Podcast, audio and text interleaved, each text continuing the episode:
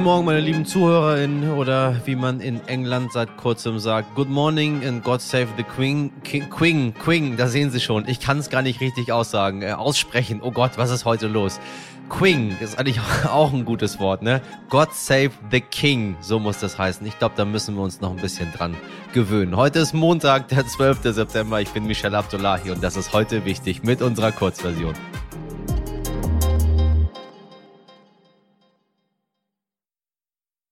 A quick recap. Wir schauen aufs Wochenende und die neue Woche. Was wichtig war. Vor mehr als einem halben Jahr hat Russland die Ukraine angegriffen. Häufig gab es Meldungen aus Teilen der Ukraine, die von Bomben getroffen wurden oder in die russische Soldaten einmarschiert sind. Jetzt hat die Ukraine eine Gegenoffensive gestartet und kann erste Erfolge verbuchen. Ganze 3000 Kilometer Land sollen im Osten der Ukraine rund um Kharkiv zurückerobert worden sein. Der ukrainische Präsident Volodymyr Zelensky sprach von einem Wendepunkt im Winter und spottete in seiner abendlichen Ansprache. In den vergangenen Tagen hat uns die russische Armee Armee ihre beste Seite gezeigt, ihre Rückseite. Die Deutsche Bahn plant laut Vizeaufsichtsratschef Klaus-Dieter Hommel einen Verkauf ihrer Logistiktochter Schenker. Hommel kritisierte die Pläne des Bundesverkehrsministeriums massiv und bezeichnete sie als wirtschaftlichen Unsinn. Schenker habe im ersten Halbjahr von 2022 einen Gewinn von fast 1,2 Milliarden Euro erzielt und damit den gesamten Bahnkonzert in die schwarzen Zahlen gehievt. Kein Wunder, die Logistikbranche ist gefragter denn je. Warum sollte die Deutsche Bahn ihre Tochterfirma also verkaufen wollen? Weil die Bahn im Staatsbesitz ist und Grüne und FDP einen Konzern haben möchten, der sich auf den Personen- und Güterverkehr in Deutschland konzentriert. Außerdem hat der gesamte Bahnkonzern etwa 30 Milliarden Euro Schulden und steht damit ziemlich unter Druck. Ein Verkauf von Schenker könnte sie wirtschaftlich entlasten. Außerdem am Wochenende war der große CDU-Parteitag, auf dem die Mitglieder über die weiteren Ziele der Parteien gesprochen und abgestimmt haben. Parteichef Friedrich Merz ist sich jedenfalls sicher, die CDU ist zurück. Politikredakteur Benedikt Becker war vor Ort. Benedikt, erzähl mal, wie war denn der Parteitag? Ist die CDU zurück? Er war schon ziemlich unterhaltsam, fand ich. Es war ja der erste Präsenzparteitag seit drei Jahren und man hat schon gespürt, wie froh die 1001 Delegierten waren, dass man sich endlich mal wieder sieht, dass man quatschen kann, dass man ein, zwei, drei Gläser Bier trinken kann. Und natürlich wurde da auch gearbeitet. Und wenn ich jetzt ein Fazit ziehen soll nach diesen zwei Tagen in Hannover, dann würde ich sagen, da war viel konservativer Kulturkampf im Saal. Da war aber auch eine Partei, der man dabei zusehen konnte, wie sie langsam wieder lernt, Debatten zu führen. Und man hat schon gespürt und an den Abstimmungsergebnissen auch gesehen, wie groß da bei vielen der Wunsch nach Modernisierung ist. Ich will das mal kurz sortieren. Also von diesem Parteitag bleibt die Frauenquote. Die kommt jetzt nämlich schrittweise bis 2025. Dann müssen 50 Prozent der CDU-Vorstände ab Kreisebene mit Frauen besetzt sein. Da waren 559 der Delegierten dafür, 409 dagegen und 11 haben sich enthalten überraschend eindeutig. Also, naja, nicht ganz, denn wenn es ernst wird, dann folgt die Union ihrem Vorsitzenden. So war das eigentlich schon immer und jetzt ist es eben auch so unter Friedrich Merz. Denn der hatte immer gesagt, die Frauenquote ist zwar die zweitbeste Lösung nur, da ihm aber jetzt die erstbeste Lösung nicht mehr eingefallen war, war er halt auch dafür, das mit der Quote jetzt mal auf Zeit für fünf Jahre zu probieren. Für Merz war dieses Abstimmungsergebnis also ein kleiner Erfolg. Und ich habe ja eben von Kulturkampf gesprochen, so dieser zweite Teil. Und diesen Wunsch nach klarer Kante gegen einen wahrgenommenen grünen linken Zeitgeist, den spürte man vor allen Dingen bei der Rede von CSU-Chef Markus Söder, der am Samstag da war. Und der hat da so ein Best-of seiner Bierzeltrede gegeben, hat zum Beispiel gesagt, er würde Toni Hofreiter die militärische Expertise erst abnehmen, wenn der sich auch einen militärischen Haarschnitt zulegt oder Söder hat wieder diese Geschichte erzählt, dass es jemanden gäbe, der fordern würde, dass man statt Tante oder Onkel jetzt Tonke sagen soll. Und ich habe wahrgenommen, dass es in der Union einen Teil gibt da im Saal, der dieses etwas derbe Niveau ganz gut findet und dass es einen vielleicht dann etwas kleineren Teil gibt, der da den guten Stil vermisst.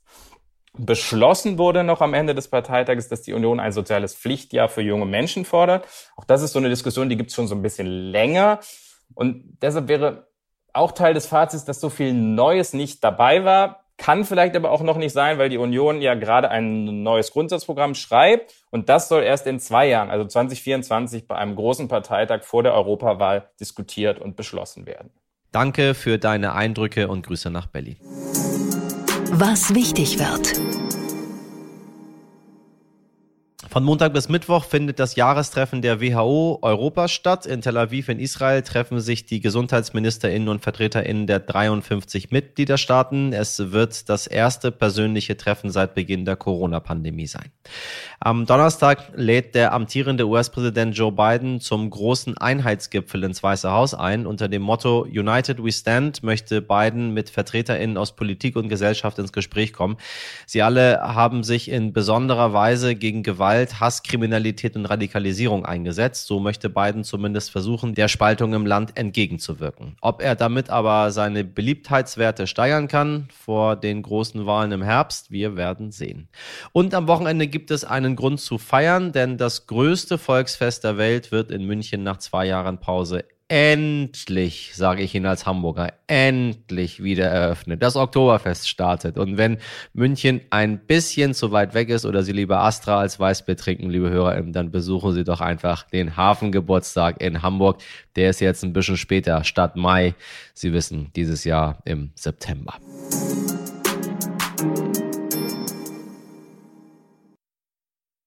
Humor hatte sie bis zuletzt, die verstorbene Queen Elizabeth II. Erst vor wenigen Monaten zu ihrem 70-jährigen Thronjubiläum hatte sie einen Kurzfilm mit Paddington gedreht. Paddington Bear, der animierte kleine Bär mit blauem Regenmantel und rotem Schlapphut. In dem wirklich niedlichen Video trinken die beiden Tee zusammen. Paddington trinkt direkt aus der Kanne und beide lüften vermeintlich das Geheimnis, was sich in der Handtasche der Queen befindet. Ein Marmeladenbrot, falls sie mal Hunger hat.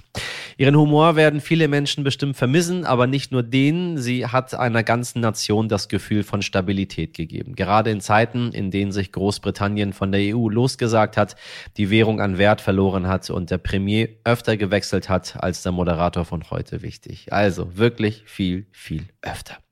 Aber das hat man unmittelbar an den weltweiten Reaktionen bemerkt. Besonders die ehemaligen Kolonien stehen der Krone mehr als kritisch gegenüber. Und einige Länder aus dem Commonwealth, die nach wie vor als offizielles Staatsoberhaupt den neuen König Charles III. haben, überlegen, sich vom United Kingdom loszusagen.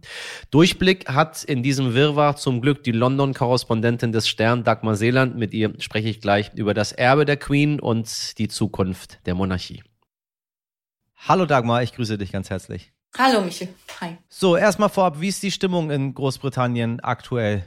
Ich meine, wir sind ja ganz weit weg gefühlt, weil es ist nicht die Königin von Deutschland und hier geht das Leben ganz normal weiter, außer dass in den Nachrichten so ein bisschen was passiert, aber auch jetzt nicht so viel.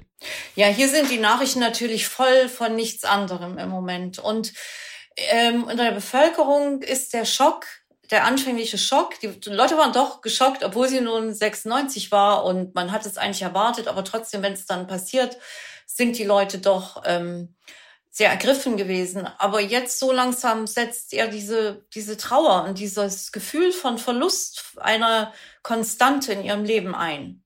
Die Konstante ist sehr interessant, weil ähm, ich meine, die ganze Welt guckt auf Großbritannien und sieht, dass eine 96 äh, Jahre alte, sehr alte Frau gestorben ist, die jetzt für unser Leben jetzt auch gar nicht so viel Einfluss hatte. Wie ist es für die Menschen in Großbritannien? Äh, spielt das tatsächlich 2022 noch eine Rolle, wer dort auf diesem Thron sitzt? Ich glaube sogar umso mehr. Im Grunde umso mehr jetzt in den, im, vor dem Hintergrund der neuesten Vergangenheit als früher. Denn ähm, ich glaube, dadurch, dass vieles so unsicher war in der Politik und so viele Veränderungen waren, die nicht immer zum, im Wesentlichen nicht zum Guten der Bevölkerung waren, war diese Queen so, wie gesagt, diese Sicherheit, diese Konstante, obwohl sie natürlich keinen Einfluss auf die Politik hatte. Trotzdem hatte die Bevölkerung, glaube ich, so das Gefühl, naja, solange die Queen noch da ist, mit ihrem milden Lächeln und ihrer vertrauenerweckenden Art, da ist das nicht so schlimm. Also es ist nicht, es ist nicht so gefährlich, wenn Boris Johnson lügt und versucht, die Grenzen der Demokratie auszutesten. Solange dieser Garant dieser Tradition und äh, noch da ist im Land, fühlten die sich noch sicher. Und das ist eben jetzt weg. Dieses letzte Symbol der Kontinuität und der Tradition. Und nun hat die Bevölkerung zum, also die, die Bevölkerung begann die Woche mit einem noch Premierminister Boris Johnson und einer Queen. Und sie endete die Woche mit einer Premierministerin Liz Truss und einem König Charles III. Und das ist für viele zu viel Veränderung auf einmal.